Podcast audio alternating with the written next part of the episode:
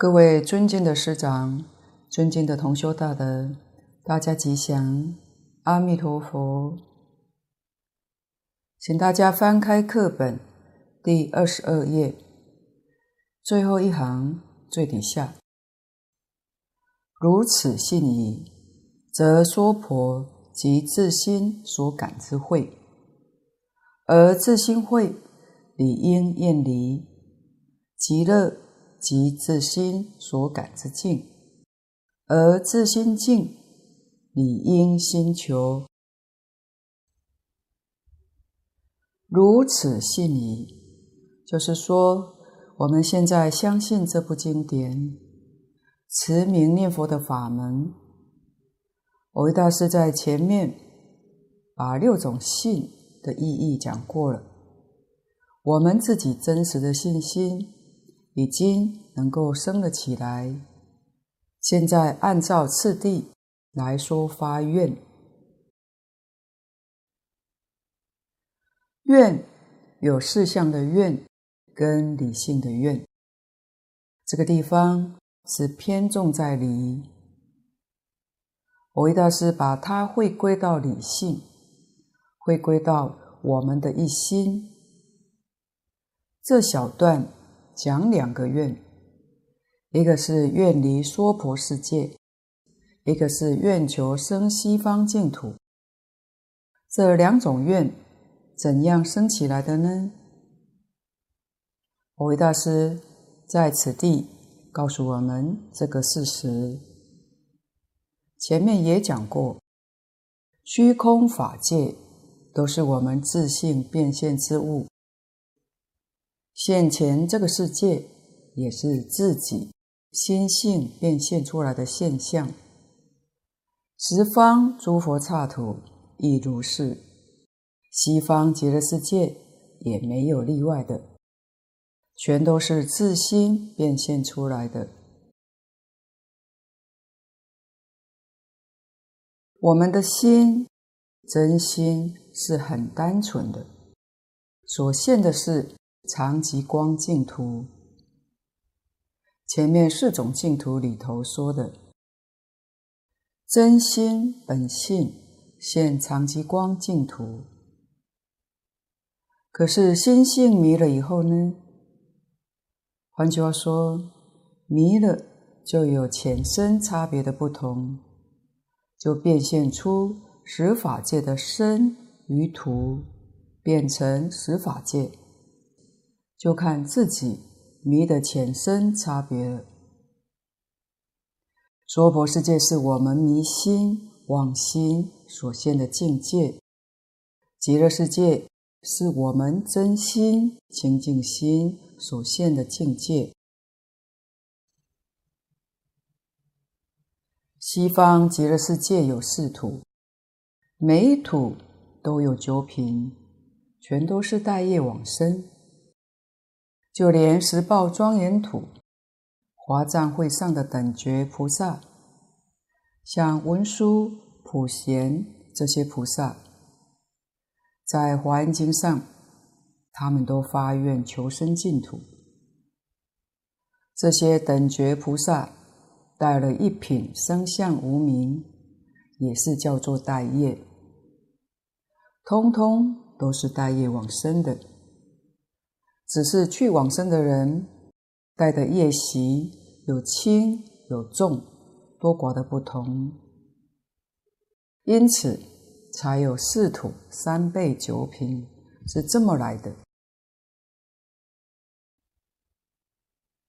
但在其他诸佛刹土里面，四土三倍九品是非常明显的，每一个阶层。与另一个阶层是有隔碍的，好像教室一样，每一间教室都有墙壁把它隔开了。唯独西方极乐世界四土三辈九品，它没有隔碍，所以极乐世界很特殊，很不可思议。所以祖师大德才跟我们说。一生一切生，我们生到凡圣同居土，即使是下下品往生，四土三辈九品，也是通通都能见得到的，通通接触得到，因为是没有障碍的。大菩萨往生，像文殊菩萨往生，当然他是十报土的上上品，升到十报土，同时也见到同居土下下品的这些往生大众都能够在一起，所以经上讲，诸上善人聚会一处，就是说这件事情。我们把这个道理、这些事实弄清楚了，向往西方极乐世界、求愿往生的这个心，自然就会生起来。这一段是说明信愿生起的因由。信愿是往生西方净土的关键，非常的重要。古德告诉我们。这个世间一般人虽然听了净土法门，心里也很向往，但还不想发愿求生，这就是所谓的业障太重。确实，不觉悟的人多，觉悟的人是少数的。真正觉悟的人，第一个要知道，人生确实是苦。不但人生苦，六道皆苦。所以佛在大小乘经典都把这个事实真相详细为我们说了出来。结论是三界通通是苦。比较上来讲，即便是天人，也只不过是乐多苦少罢了。冷静想一想。我们今天在人道，实在是乐少苦多，这是我们的现况。那将来情况怎么样呢？将来可能更苦，怎么会知道呢？从我们现在造因上来观察，造因所谓身口意三业，身。是我们的造作，口是我们的言语，意就是念头。我们生与意三业的造作，到底是造善多呢，还是造恶多呢？大家冷静想想，每天二十四小时，造恶恐怕较多吧？如果不求往生这一条路，造作的恶。多于善，来生的果报一定是苦多于乐，会更苦。所以，第一要觉悟人生是苦；第二要觉悟人生是空。这个空，一般人到临终的时候，这一口气要断了，这时候才知道一场空。那现在为什么不知道呢？其实容易觉悟的人，他知道每天晚上睡觉，眼睛一闭，跟死没有两样。眼睛一闭，什么都空了，没有一样是你的，连身体都不是，何况身外之物，这个一定要觉悟。果然觉悟了，真的会开智慧，会得自在。为什么呢？得失的念头就轻了，损人利己的事情自然就不愿意做，就不会做了。佛陀教我们断恶修善，积功累德。为什么我们做不到呢？就是仍然不觉悟。所以讲万法皆空的这些经典，特别是《大乘般若经》里面讲的最多。世尊当年在世，讲般若就讲了二十二年，就是告诉我们事实真相是真正的智慧。第三个，要觉悟，人间是无常的。不但这个世间环境是无常的，从大的地方来看，所谓沧海桑田，讲我们的地球地壳的变化，这是大的无常；小的呢，更是刹那都不住。物质环境如是，自己身体也如是。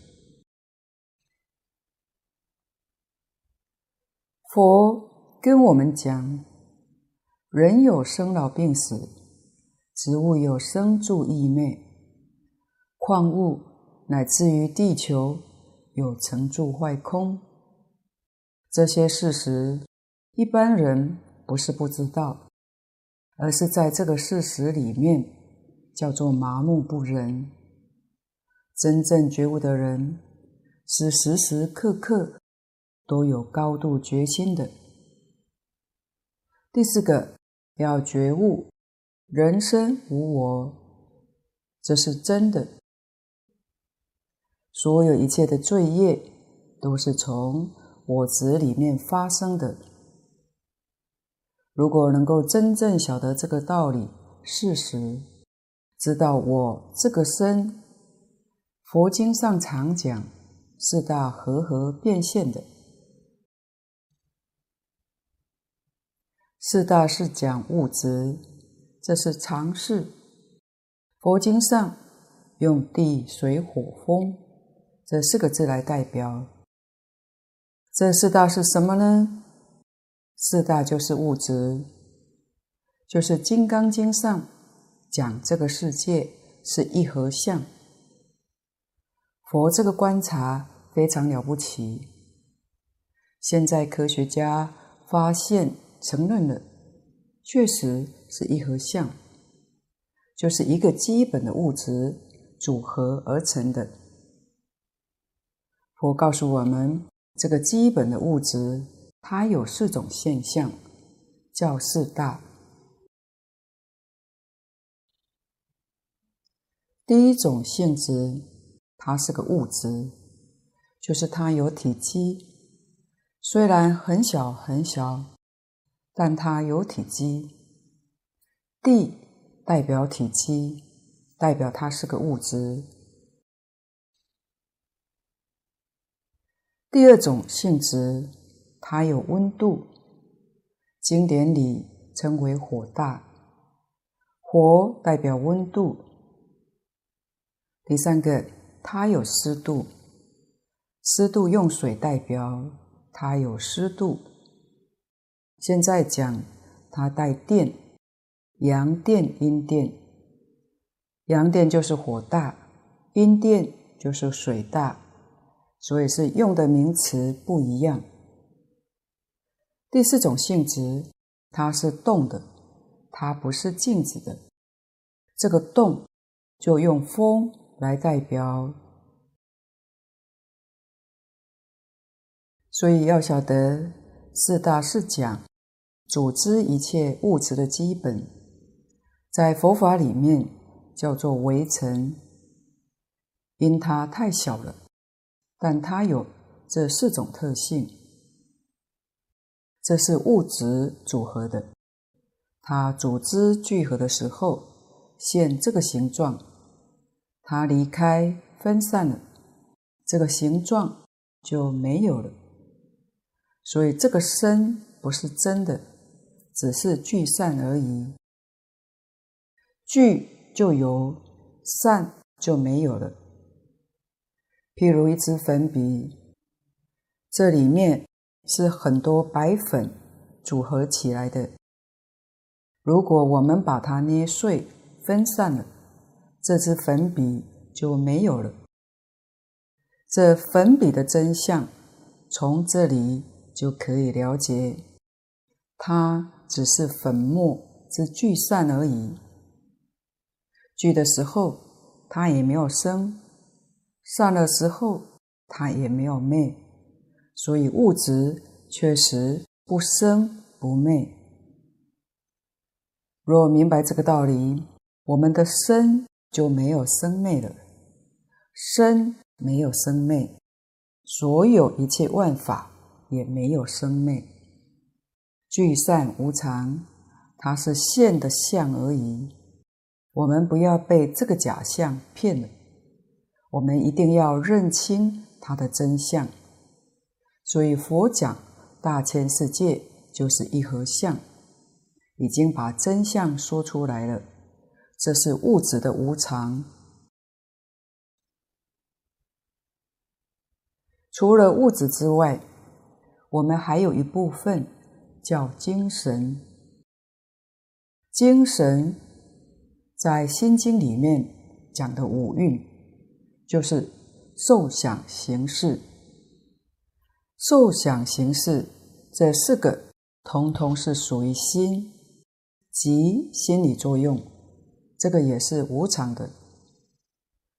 我们心里面的念头，一个念头起，一个念头灭，念头的生灭无常。所以身跟心的真相，我们要是认识清楚，才能真正体会到佛在经上讲的无我。人无我。是讲我们自己本身这个五蕴之身。佛又告诉我们，法无我，法是讲五蕴，五蕴里面也没有我，我是主宰的意思。现在我们讲存在的意思，它没有，找不到，它是刹那刹那都在变化的，所以真的是。苦空无常无我，我们要常常记住佛的这些话，要常在生活当中去体验这些话，才算是个觉悟的人。真正觉悟的人就会认真心求净土。为什么呢？因为西方净土苦空无常无我。这四个现象，通通都没有的。这也是八大人觉经上说明修学菩萨道、办了生脱死事业的人应该有的第一觉悟。底下，宴会须舍自就近，方无可舍；心净。须取自就近，方无可取。故妙中云：“取舍若急，与不取不舍，亦非一测。”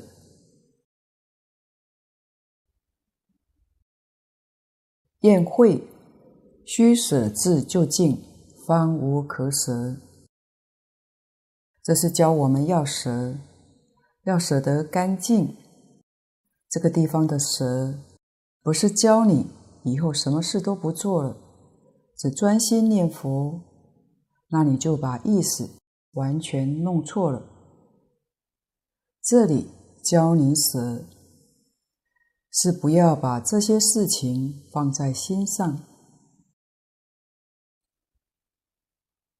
是呢，每件事情照样做，而且会比那些不能舍的人。做得更好，做得更圆满。为什么呢？因为你了解事实真相，你会在世上样样都做得很圆满。这叫积功累德，才是真修行。心里面只有一句佛号，万德洪名。除这句阿弥陀佛之外，所有一切妄想、分别、执着、忧虑、牵挂，通通都要舍干净，不要放在心上，心才能真正清净。真正的智慧才能够现前。这是教我们舍，要舍得干净，舍到无可舍的地步。心净，须取自就净，方无可取。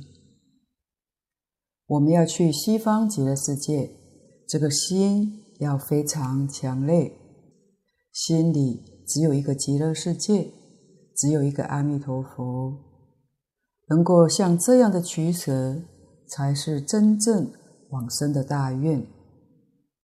三资粮里面，信愿真成就了。古人讲有净土，你有这个愿。有这样的信，你真的有净土了。既然有净土，哪有不往生的道理呢？决定能得生。故妙中云：“取舍若即，与不取舍亦非一测。”这是引用《妙中钞》里面的话。《妙中钞》的全名是。《观无量寿佛经书妙中钞》是宋朝知礼大师，就是释明尊者著作的，是注上加注。因为智者大师为《观无量寿佛经》作书，叫《观无量寿佛经书》，而抄是知礼大师做的，也就是注解智者大师的书。这些都是观经很有名的注解，他们都是属于天台宗。而智者大师临终的时候，他是念佛往生净土的。但智者大师修净土跟我们不一样，我们是根据《无量寿经》或《阿弥陀经》等，采取的是持名念佛。而智者大师是修观想念佛，他是修十六观往生的。四种念佛的方法，都是世尊在观经当中所说的，所以无论修学哪一种，都能够往生。但是这四种当中，是以念佛、以持名最为简单。最容易、最稳当、最快速。蕅益大师这段话用意很深，他唯恐我们把佛陀为我们所说的会错意，那真实的利益我们可能就得不到了，所以特地在此地为我们再加以说明白。取舍一定要认真，要达到极处。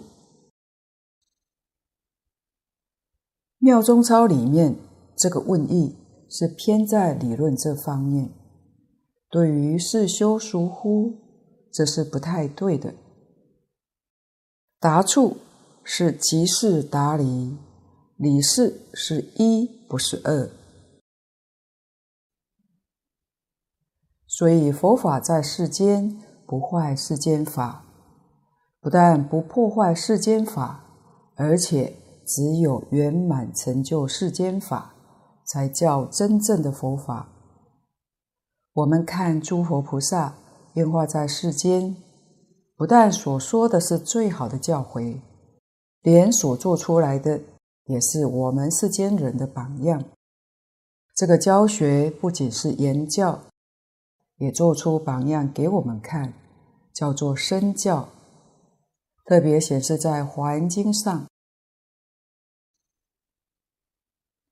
华严经末后五十三参，就是佛菩萨示现在我们这个社会的各行各业、男女老少，看看他们怎么生活，看看他们如何待人接物。这些人都是佛菩萨再来的，也都是我们非常好的学习榜样。我们发心修行。最重要的就是老实念佛，无论是男女老少，无论是贵贱咸愚，只要能做到老实念佛四个字，就能往生。怕的就是不老实念。这段讲的取舍到极处，这就是真正老实人老实的样子。我们求生西方净土，要从事实上做起，这个样子才能真正稳当。不可以执理费事，特别是这个持名的修行方法，对于什么事都不妨碍。其他的法门，有的时候在修学上，对于世间琐碎事情还有些障碍。譬如修禅，参禅的人每天一定要打坐。坐在那个地方好几个小时，所以可能不能工作，也不能有人去打扰他。这个对于事就有妨碍。当然，这是禅宗初学的人会有障碍。在禅宗里面，高级的修行那就没有障碍了。高级的修行，每天参禅，他不需要打坐。在《华严经》里面，玉香长者就是学禅参禅的。他每天到哪里去打坐呢？到市场最繁华、最热闹的地方。他那个坐禅，同修千万不要误会，是盘腿面壁坐在那里。要是各位读过，六祖坛经就会明白，六祖所说的坐禅，不是叫你真的坐在那里。坐是什么意思呢？坐是不动，人坐在那个地方很安静，不动。它是比喻心不动，就叫坐。人坐在那里，心胡思乱想，那不叫坐。坐是讲心不动，不动心是这么个意思。所以玉香长者所表现的，是在市场里面到处游逛，什么都去看，什么都去听，他是这样参禅的。所以善财童子参访他，就到市场里面去找他。他正在那里逛市场，那就是他在做功夫，他在参禅。虽然他逛市场，他的心如如不动，这就是定，这就是坐。市场里面所有的，他清清楚楚、明明白白，这是慧。所以他逛市场。是定慧等修，在修行。当然，这是高级修禅，初学的人是做不到的。初学者的心本来就是散乱，再看到这个花花世界，心怎么能够定得下来呢？不如念佛的方法好，念佛心里面只要锁住这一句佛号。不妨碍工作，任何工作都可以照做，佛号可以不间断。要是初学者在念佛功夫还不到家的时候，凡是要用思考的事情，我们可以暂时把佛号放下，专心工作，我们的工作就会做得好。等到事情做完之后，佛号就随即提念起来，这样就对了。如果这个工作不需要思考的，那么可以一边工作一边念佛。像海贤老和尚，他是在耕作种田中修定，以及前面讲过的横州王打铁。这位铁匠，他在打铁的时候不妨碍念佛，打一锤念一声佛号，这个不需要用思考，类似这种的工作都可以的。所以我们一定要在事实上下手，这是人生当中最重要的一件大事。古德说：“无量劫中，稀有难逢。”所以不能把它看轻了。我们要认真，要努力。在这个时代，想要靠老师的督促，同参道友互相提携。说实在的，这个缘分都不太容易，所以要靠自己发心，要靠自己警觉，好好努力的修学。工作再繁忙，也要抽出点时间专心念佛。每天早晚好好的念佛半小时，或者十分钟。甚至十口气念佛也行。假使我们认真去做定课，终其一生，也是符合经上所说的“一项专念”。至于在平常的时间得空就念佛，尽量不要去想其他的事情，那些事情都是假的、空幻的，只会徒增生出烦恼。底下，色不从事取舍，但上不取不舍，即是执理废事。既废于事，理亦不圆。若达全事即离，则取亦即离，舍亦即离，一取一舍，无非法界，故次信而名愿也。这些话都是蕅益大师要破除一些修净土人的偏见误会。就是说，有一类修行的人，虽然他念佛而不发愿求往生，认为念佛是心净即土净，这也是这类修行人偏理而费事的地方。在中国的佛教。禅宗提倡说：“不立文字，直指人心，是所谓不着相。”而净土中又要舍，又要取，着相，没错，着相就是事，不着相是离。色不从事取舍，色是假设，假设不从事上有取有舍。取净舍会，这是属于废事；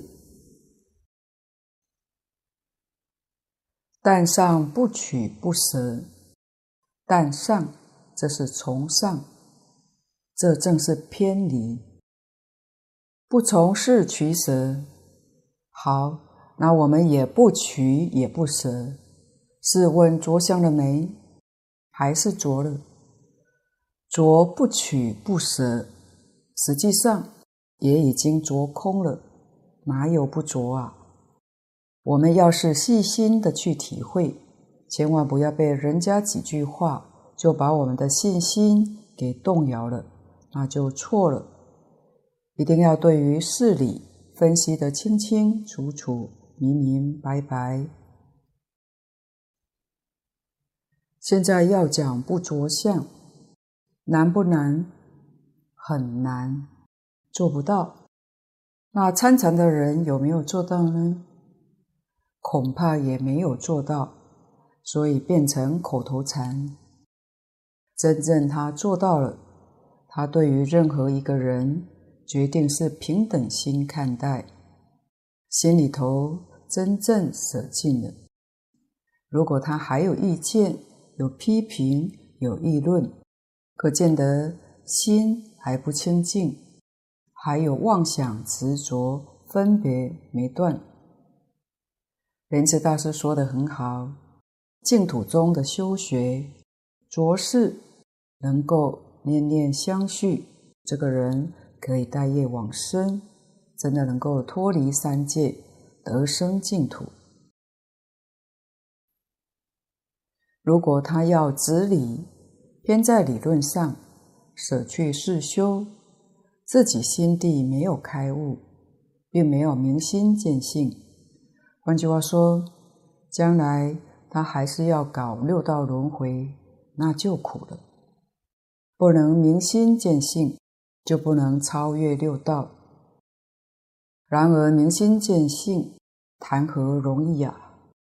这是莲池大师教我们，从事上去下手会是正确的。何况蕅益大师后头接着也说：“即是执理废事，即废于事，理亦不圆。”这个说的更是好，这正是执着于理而废除事修。既然废于事上的修持，不发愿，不持名，那么你所悟之理当然也不圆满，因为事跟理是一，不是二，偏在一边都是错误的。偏在一边，古德教导我们，宁可偏在事，不能偏在理。换句话说，宁可执着有，不能执着空。执着空。那就坏事了。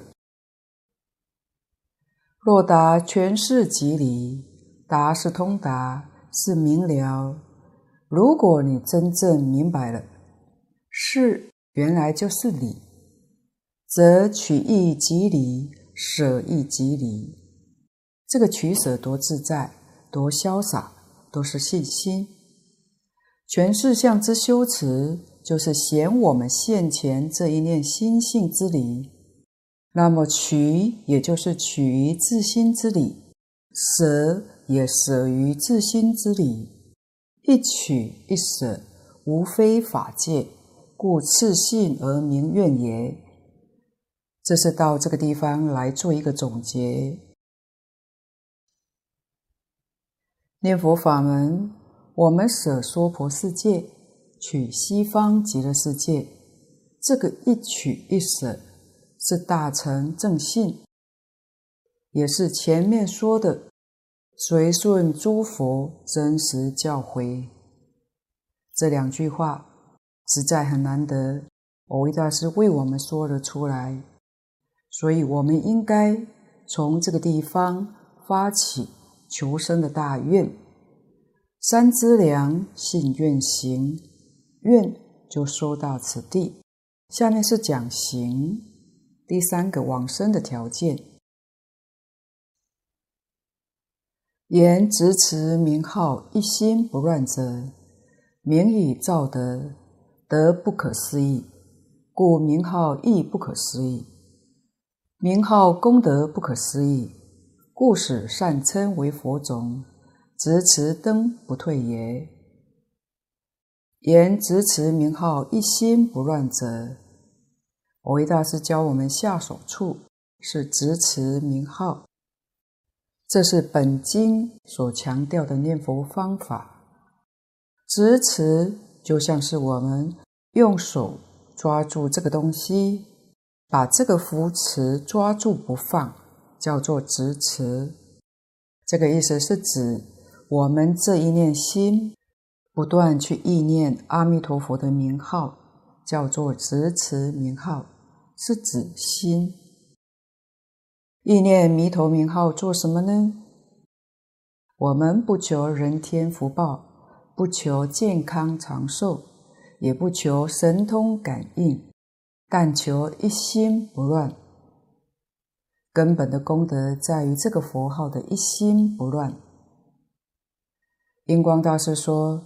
心中除念佛之外，不起其他的妄念，叫做一心。这句佛号在我们的心中，一句接着一句，除了念佛之外，没有其他的妄想可以插进来。这个时候指的是一心不乱呢，就是不为烦恼所乱。这个佛号相续的力量。不为见思所乱，叫做是一心。不为无明所乱，名为理一心。大德说，这个一心主要是一种止的功能，一种念力。但是这个不乱，不为见思无明所乱，这个就要有一种观的功德，不完全是止了。由执持名号而达到一心不乱，或者玄奘大师译本里面说的系念不乱，这是本宗修学的一个要旨。其实我们常常听到名号不可思议，但是又往往粗心大意，就这样把它看过了，可能无法真正体会这句话的真实意。名号何以不可思议呢？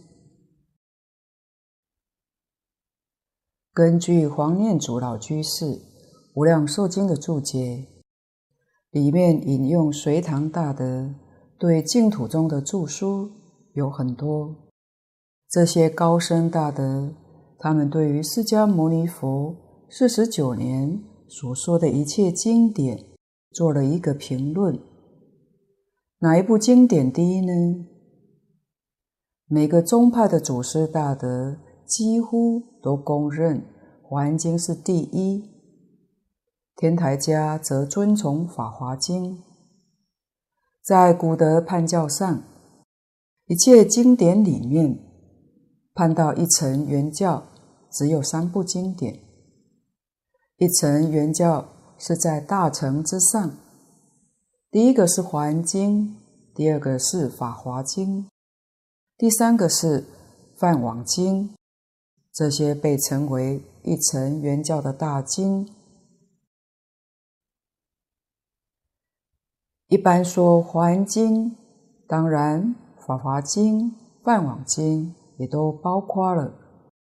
但要是跟《无量寿经》来做个比较，则《无量寿经》是第一。又把这三部大经比下去了，为什么呢？因为《华严经》到最后，普贤菩萨十大愿王导归极乐，《华严经》才究竟圆满。也就是说，如果没有极乐世界，《华严经》就不圆满。由此可知，《无量寿经》是《华严经》的归宿。是《华严经》的总结，在后面判教的地方，我们就会学习到华严奥藏、法华密髓。这是蕅益大师对《阿弥陀经》的注解，说明《阿弥陀经》是《华严经》、《法华经》的精华，而《阿弥陀经》是《无量寿经》的小本。这两部经典完全相同。只是大本小本之分，因此把这部经典的分量，让我们清清楚楚看到了。这些都是古德为我们指点出来的。我们根据这个模式，再深入观察，像夏莲居老居士的《无量寿经会集本》，夏老将全经。分为四十八品，四十八品里面哪个是第一呢？若按照这个方式来找，第六品是阿弥陀佛的四十八愿，所以第六品是第一，这也是净土中的中心。一部《无量寿经》总不出四十八愿，所以四十八愿是全经的中心、精华、最重要的部分。经中之经，而这四十八愿里面，哪一愿又是第一呢？古德曾经说过，第十八愿第一，这是真正找到了最高峰。第十八愿是讲十念必生，就把名号功德不可思议，圆圆满满的显示出来。这样我们才恍然大悟，这句佛号展开来就是四十八愿，四十八愿归总就是一句名号。四十八愿展开来就是无量寿经，无量寿经再扩大就是华严经，华严经要再扩大详细一点就是大藏经了。所以这句阿弥陀佛是释迦牟尼佛四十九年所说一切经法的总纲领。你念这句名号，等于佛陀四十九年所说的一切经典、一切法门，你通通都念到了，一个也没有漏掉。名号功德不可思议。有些念佛人不晓得名号功德，要是晓得名号功德，念佛的感应会不一样。为什么呢？他心专，心不怀疑。不知道的时候，念这句阿弥陀佛，还会想《金刚经》不错，《法华经》也不错，总是会胡思乱想，所以用功的效果就会打折扣。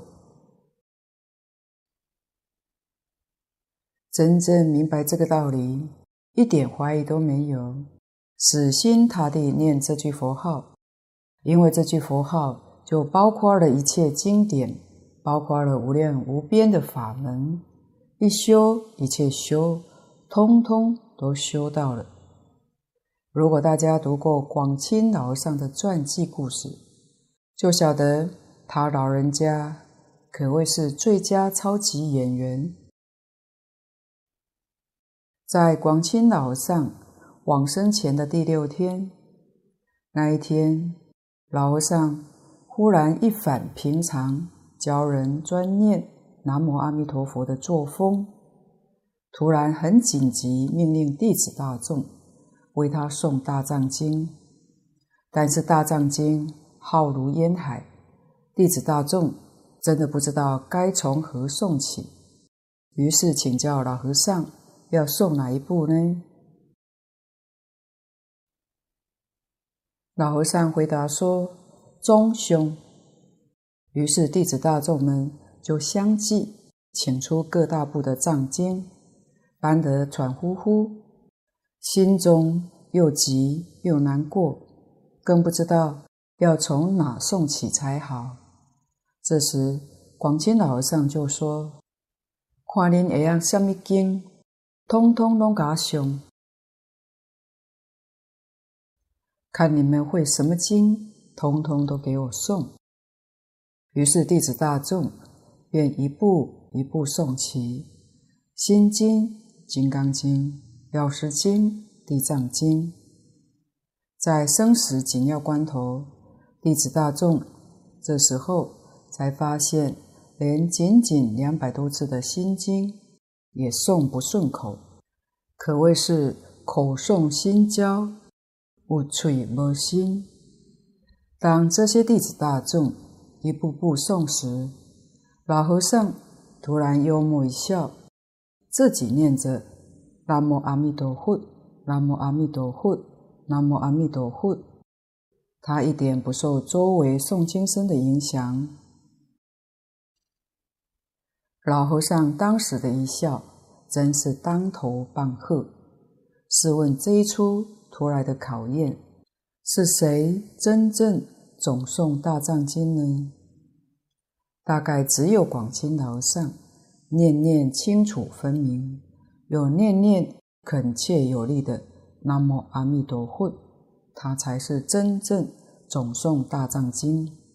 所以这句阿弥陀佛是世尊四十九年所说一切经法的总纲领、总词。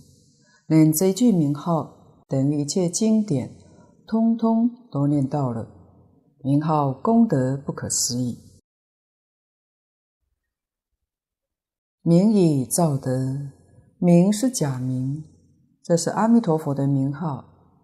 德就是实德，是万德万能，是阿弥陀佛的光寿无量的功德，所以称之为万德洪名。名是依德而建立的，假使没有无量光、无量寿的功德，又怎么能建立阿弥陀佛之名呢？其实，佛有无量的功德，只不过用这两种来代表，因为有阿弥陀佛之名，表达光寿两种的德性。就像我们这个世间，真金是贵重金属，因为金的贵重，金所造的器具也就一样贵重。所以阿弥陀佛的功德是无量无边，你念阿弥陀佛的名号，也就贵重了起来。名号功德不可思议，它的效果底下讲，故使善称为佛种。执持灯不退也，这两句话也非常重要。善称是什么呢？无论你是信或是不信，是有心或是无心，念了这句南无阿弥陀佛，或者念阿弥陀佛，都变成将来往生极乐世界的种子。我们要是明白这个道理，那这一生可度的人就有很多的机会，你的功德就很大。如果能让别人看到你念了一声阿弥陀佛，你就度了他，就把这个种子给他种下了。大德也常教我们手上戴一串念珠，人家一看到就会想到是佛教徒，他就有心无心意念的佛。或阿弥陀佛，这金刚种子就种下去了。像我们有几位朋友合资在国外注印童书，给贫困地区的孩子作为阅读教育。对方慈善机构说，一定要在每一本书的内页印上感谢捐印者。既然内容可以指定，这时。我们脑筋也转得快，做功德本来最好就是要阴德，而不是彰显自己。反正外国人也不知道写的内容目的，也没有多问，我们就用英文拼音成“南无阿弥陀佛”，闽南语比较接近梵音之故。所以，当每一位小朋友拿到书一看，是一位南无阿弥陀佛捐助的。自自然然教他们念了一句金刚种子，这也是方便度生。假使印刷一万册，那么至少可方便度了一万人。假如这些孩子拿回家，全家大小都能看到，那就不止一万人次了。所以，我们要是真有这个心，善巧方便实在太多了。随时随地劝人念佛，信佛的人念佛，不信佛的人也念佛；喜欢佛的人念佛，讨厌佛的人也念佛。这都是说善称为佛种，执持灯不退，执就是执持名号，具足信愿行这三个条件，有真信切愿。老实念佛，这样的人决定往生，生到极乐世界就圆证三不退。今天的报告先到此地，若有不妥地方，恳请诸位大德同修不吝指教。谢谢大家，感恩阿弥陀佛。